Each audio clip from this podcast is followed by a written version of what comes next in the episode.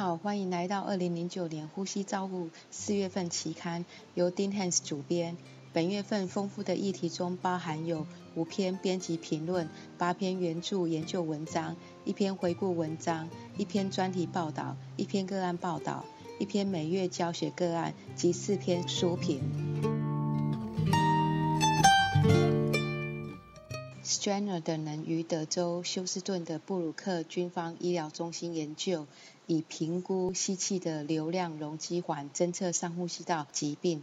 作者回顾过去十二个月实验室肺功能测试所有的流量环，包括肺功能测试正常或轻度限制性不良的病人。他们检查吸气曲线是否有截断、平坦或缺乏环。他们检查有异常吸气曲线的病人三次流量容积环，以确定是否有超过一次显示吸气异常的流量容积环，并使用最佳吸气吐气曲线。也查阅病人病历来找寻原本潜在疾病和上呼吸道评估的证据。四点六 percent 病人有异常吸气曲线，其中五十六 percent 有两次以上出现吸气异常流量容积环。所有病人中只有十七 percent 吸气异常，三十 percent 的病人吸气曲线持续异常，五十二 percent 的病人确定出特定的病因。因声带功能障碍是最常见的诊断。作者结论。不正常的吸气曲线出现在其他方面都正常的肺功能测试中，应立即找出病因。如果一次以上的吸气曲线异常，需进行胸腔内外上呼吸道阻塞的解剖和功能性评估。接下来是从华盛顿特区 Walter Reed 军方医疗中心 Watson 等人写的文章，题目为“与声带功能障碍相关的临床和肺功能变异”。他们进行临床和肺功能测试变数的两项平行试验，以辨认声带功能障碍者。首先，三名胸腔科医师在不知道喉头镜检查的结果，在三次流量容积环肺功能检查中评分，由吸气曲线。诊断病人有声带功能障碍的可能性。他们从所有因任何适应症，包括疑似声带功能障碍，接受喉头镜检查病人中的临床特点及肺功能测试资料，执行为期三年横断式研究。他们比较喉头镜检查结果之临床特点、肺功能测试的结果和胸腔科医师评估的流量容积环。胸腔科医师同意以流量容积环来预测声带功能障碍，但这些评级无法预测喉头镜诊断的异常。四十四 percent 的病人诊断有声带功能异常。独立预测声带功能障碍的变数包括女性和肥胖。从主观判断吸的最好的吸气曲线和吸气曲线重复性控制后得到的肺功能测量资料，多变异分析发现无肺功能测量之变数可预测声带功能障碍。作者结论认为，声带功能障碍以肺功能剂量或流量容积环是难以预测的。如果怀疑病人声带功能障碍，其肺功能虽有正常的流量容积环形态，但因不影响执行喉头镜的决定。使用肺剂量的结果与流量容积环来侦测上呼吸道的阻塞。一个定量及目视检阅标准比较。此篇是由 m o j k a m i a n 等人来自克利夫兰诊所的文章，总共研究四个定量及三个目测标准，来看他们辨识上呼吸道阻塞的能力。定量的标准是从第一秒用力吐气容积到最大吐气流量大于每分钟每公升十毫升，从用力吐气的中断流量到用力吸气的中断流量比率。要小于零点三或大于一，用力吸气吐气的中段流量应每分钟小于一百公升，以及从第一秒用力吐气容积比第零点五秒用力吐气容积要大于一点五。目测的标准是出现一个平原起双形形状和震动。诊断上呼吸道阻塞可接受的标准是经由支气管镜、喉头镜。及经由胸腔或颈部局部电脑断层扫描来检测的报告中，上呼吸道阻塞的盛行率是七点五 percent。定量标准显示，对于检测上呼吸道的阻塞有较低的敏感性，但比目测标准好。合并两个标准可增加敏感度达六十九点四 percent，因此建议应由其他额外检查来帮助上呼吸道阻塞的诊断。在机械通气期间，Y 接头处的温度和湿度，这是由 Solomita 等人从纽约州立大学 Stony Brook 分校的讨论。在一个实验室模型中，作者从数种加热的潮化装置和宽范围的每分钟通气量中测试水蒸气的传送量。这些装置包括冷凝器、湿度计和温度计。此系统会先有一个单源头的湿化器和水泵浦来做首次的矫正。会在湿化器和 Y 接头之间使用一个正三度 C、零度 C 和负三度 C 的三种温度差，以无加热线湿化和有加热线潮化方式来做水蒸气输送测试。作者以国际组织标准化的建议来比较在三十七度 C、一百 percent 饱和度和七十五 percent 饱和度的气体。在此实验中，所有装置的 Y 接头处都是设定提供三十五度 C。作者发现，他们测试水蒸气传送的方式与矫正邦普产生的总量非常接近，但是全部的实验都是稍微低估了水蒸气的传送。在所有的每分钟通气量中，无加热线的湿化在三十七度 C 时，传送的水蒸气是饱和的或超过饱和的，并显著的大于有加热线的湿化。其传送的水蒸气会随温度差而有不同变化。并且在每分钟通气量大于六公升时，在三十七度 C 时无法达到完全饱和。作者的结论是，维持吸气管路某一点的温度，例如在 Y 接头处，是无法保证适当的水蒸气传送。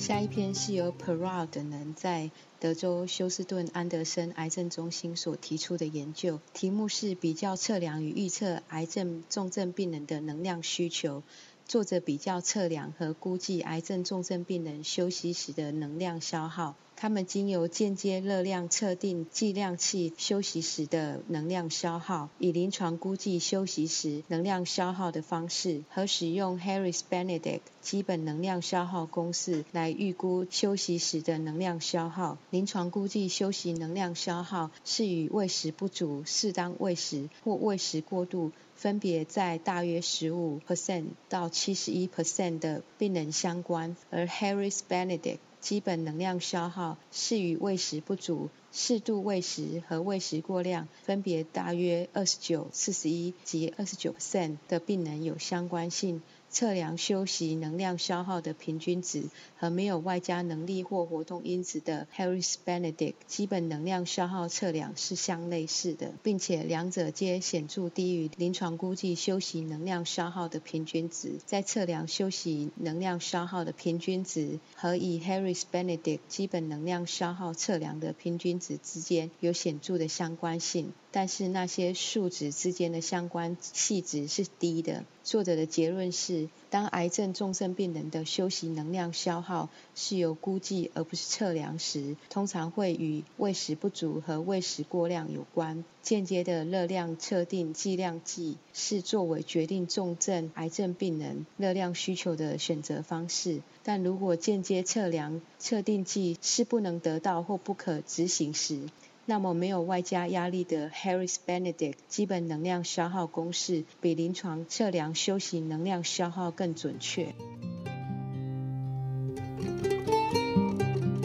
由克利夫兰诊所 Hussington 等人研究，比较两种喷雾器对呼吸照护工作量的影响。作者采用快速喷雾器对工作量的影响。在基础时期，他们以 VexOne 喷雾器来给予三毫升支气管扩张剂，平均花费时间九分钟。在介入时期，他们使用 Nebutec HDN 喷雾器，时间限制在三分钟。在两段时期中，每一段执行的治疗工作量是相同的。喷喷雾治疗量也是相同的，但是在基础时期，每班所执行治疗工作时间较长；而在介入时期，每班可提供较长选择性呼吸治疗加值服务。使用较快速喷雾器所节省的时间，相当于一点八位全职人员，理论上每年省下美金六万六千四百九十一元。作者结论是，Nebutech HDN 大大的减少执行时间，且没有副作用产生。加护单位内经由呼吸治疗师的笔引起细菌聚集，由纽约 Syracuse 北边医学中心 Welf 等人所发表。作者在加护病房内收集了呼吸治疗师在上一个班别所使用过的笔，取得二十位呼吸治疗师使用过的笔来做细菌的培养、技术以及鉴别。在二十支笔中，有十七支发现细菌凝固酵素试验阴性，金黄色葡萄球菌在所有十七支笔中都有发现，在四支笔中发现微球菌。作者结论：虽然他们没有发现通常造成医院内交互感染菌种，鼻也可能是医院内感染的原因。下一篇是由巴西 Porto Alegre 地区。M i s t r i n e r 等人所著，呼吸治疗师自制水平吐气末正压治疗设备最适当的设计要件。作者设计了一组模型，包含了水平、压缩的空气来源、气体转速器，以及用来评估不同管径和长度影响的压力表。在第一套实验，吐气末正压水平顶部是开放的，所以只有大气压对抗气体从埋在水底下的管子露出来。管子的远端埋在水面下十公。公分测试气体流量每分钟一、五、十、十五、二十及二十五公升。第二套实验，他们测试加了一个气体排气口密闭式水平，管子内径二到六公里时，管子长度和流量对压力有统计上重要性的影响。但是当管径等于或大于八公里时，管子长度和流量对压力则无重要性的影响。压力增加在四到六公里宽排气孔有统计上的意义，相较之下，八公里宽排气孔则无统计上意义的增加压力。作者结论。为了维持浴室主力型正压吐气末压力水平系统，管径需等于或大于八公里，排气孔也需等于或大于八公里。这篇估计重症病人卡路里需求公式是由来自德州休斯顿退伍军人医院及中央密西根大学 Welker 及 Uberger 所著回顾性文章。营养会影响到重症病人的临床结果，给予不足或过度于病患所需热量会造成反效果。卡路里需求在整个重症过程起伏非常大，营养供给系统通常会因下列原因受影响。在灌食症候群、低卡路里灌食配方、灌食路径缺乏、灌食不耐受及灌食时间延迟。净体重是决定休息时能量消耗的最强烈决定因素，但是年龄、性别、药物以及代谢压力也会影响到对卡路里的需求。间接热量测定剂被认为是决定热量需求可接受测量准则。但许多医学中心无法取得或是无法购买此一项仪器，而且间接热量测定剂不是确实可靠的，且对于结果判读需要特别小心。在缺乏间接热量测定剂时，临床人员使用公式及临床判断来预测卡路里需求。在这篇文章，作者回顾了七个公式及其预期正确度。了解一个公式在参考族群以及应用在相似的病人上，是使哪一个公式执行时得到相同结果的要件。在许多公式中，预测准确度是很少超过测量出来能量消耗的九十 percent。囊性肺纤维化准则气道清洁治疗是由囊性肺纤维化基金会肺部治疗小组所定临床执行准则。气道分泌物清除一直是囊性肺纤维化病人最主要的治疗。近来发展出许多气道清除治疗，因为气道清除治疗是侵入性且需要大量时间及精力，所以在有效性及安全性证据下做出对适当技术的建议是很重要的。一个系统性回顾，包含七篇独特的回顾文章，十三篇着重在一或多项偏好治疗、比较控制以及被认为适当包括在内的临床试验，做出了使用气道精解技术建议，平衡了证据的品质和可能的伤害效益。纵然缺乏控制式长期评估气道清洁治疗临床试验，该小组确定大部分对于使用于囊性纤维化治疗的证据是好的，得到益处是中等的。小组建议气道清洁应例行的执行于所有的病患，没有一项气道清洁治疗较优于其他的，所以处方应视个人化，依病患所需而定。有氧运动被建议为气道清洁的另类治疗，因为其附加效果。有益全身健康。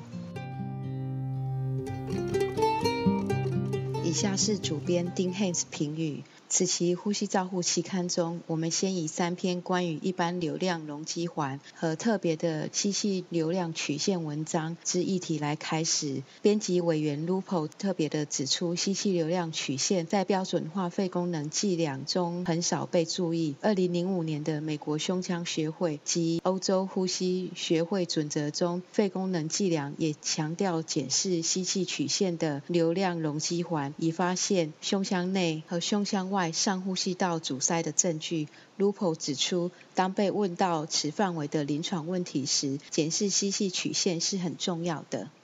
Strainer 等人回顾大量受试者基本上正常的肺功能计量流量容积环。Lupo 指出，最重要的发现是，近五十 percent 的吸气环异常是因病人吸不好。Strainer 等人建议，肺功能计量正常而吸气曲线异常者，应及时做进一步评估。如果有一个以上的吸气曲线异常，应进行胸腔内和胸腔外上呼吸道阻塞的解剖和功能性评估。Watson 等人评估是否流量容积环可以预测声带功能障碍。他们研究许多喉头镜，确定有声带功能障碍的受试者，从吸得好且可主观判断的最佳吸气曲线和吸气曲线重复性控制后得到的肺功能计量资料中，发现无肺功能计量变数可预测声带功能障碍。独立预测声带功能障碍因子包括女性和肥胖。作者结论为。声带功能障碍以肺功能计量或流量容积环是难以预测的。如果怀疑声带功能障碍，正常的流量容积环形态应不影响执行喉头镜的决定。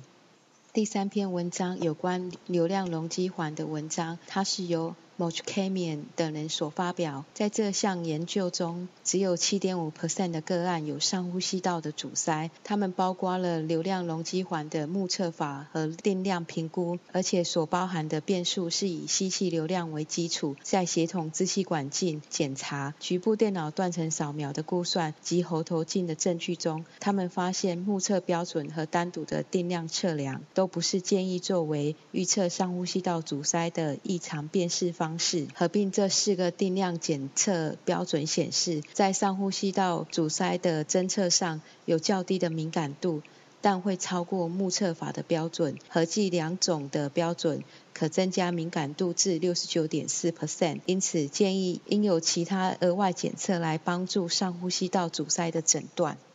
如编辑委员 Branson 提到，在机械通气时，给予吸入气体加热和湿化是一个可接受的标准照护。临床人员经常认为，如果 Y 接头有适当的温度，则在呼吸气管路内就有足够的湿度。然而，控制 Y 接头处的温度并不足以保证足够的湿度。Solomita 等人发展了实验室模型，去测量加热潮化系统中水蒸气的传送。他们发现，维持在 Y 接头处的温度并不能。保证足够的水蒸气传送。当在一个设定的温度时，湿度可能显著的比预期高或者更低，因为他们的系统收集了实际全部的水蒸气，并测量绝对湿度。或许测量相对湿度也可能重要。在机械通气时，吸入气体的绝对湿度和相对湿度或许是重要的，因为 Branson 指出。临床评估是我们最可靠的工具，因为尚未有健全的湿度感应器可供临床使用。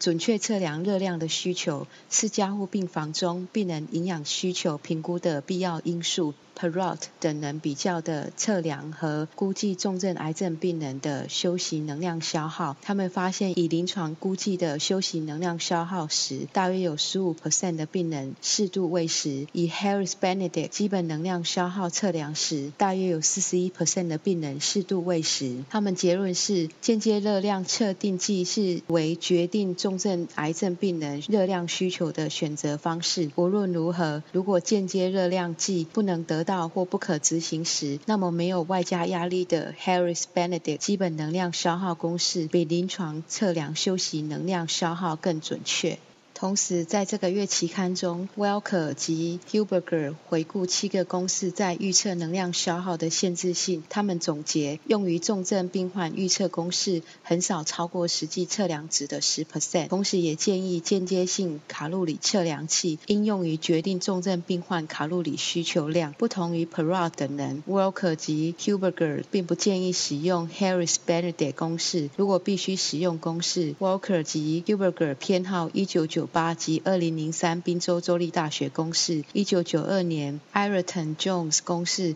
以及 Swammer 等公式。同时，编辑委员 MacArthur 建议，直接间接热量测定剂被认为是用来估计重症使用呼吸器病人卡路里需求的唯一方式。气雾治疗经由小量喷雾器占了大部分呼吸治疗工作量，治疗时间大部分是花在喷雾上。依照喷雾器的设计所需的时间差异非常大。Hussington 等人研究采用快速喷雾器对工作量的影响。他们记录了采用快速喷雾器节省的时间，相当于1.8位全职人员。他们建议这些节省的时间可用于加值的病人照护活动上，而且较短处理时间可在妥善处理全国性合格呼吸治疗师不足上扮演一个角色。附加评论文章 c o l i s 指出，以定量吸入剂或干粉吸入剂取代喷雾剂，也可以提供更有效支气管扩张剂及大大的节省时间，尤其是包含了长效型支气管扩张剂执行规则，也能减少工作量及使病人受益。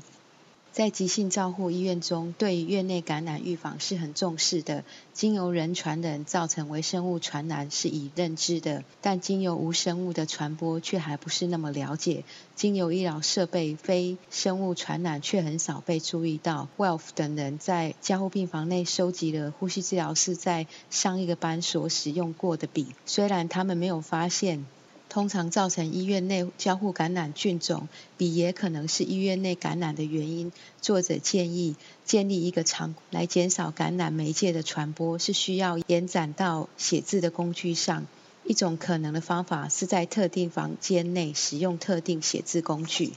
吐气末正压治疗使用由固定孔径阻抗器或浴室阻力琴来产生气道正压。临床人员可以容易的从低成本零件组装出吐气末压力水平系统。相较于市面上可买到的设备，这自制吐气末压力水平系统是一个便宜的选择。Mastrainer 等人评估了每一个自制系统的功能。这些研究结果对于偏好选用自制系统胜于昂贵。商业产品者会感兴趣的。就如 Schacter 所说，气道清洁治疗被认为处理囊性纤维化病患基础治疗。近来发展出多种气道清除治疗。囊性非纤维化基金会成立了一个小组来检视气道清洁治疗临床证据以及提供使用指导。由这小组所发展临床指导准则出刊在呼吸治疗期刊。小组建议气道清洁应例行的执行于所有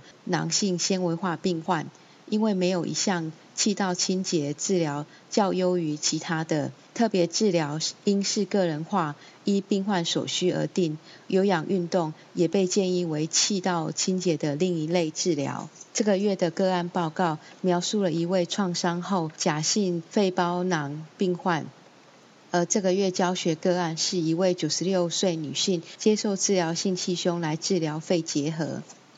以上是二零零九年四月份《呼吸照护期刊》的中文摘要，由我林慧玲呼吸治疗师翻译广播。感谢杜美莲及方增佩治疗师的协助翻译，朱嘉诚治疗师的审稿。如想进一步了解原文内容或期刊过去议题，请上美国呼吸照护期刊网站 www 点 rcjournal 点 com。您也可以由网络上订阅，自动收到未来的网络广播议题。再见。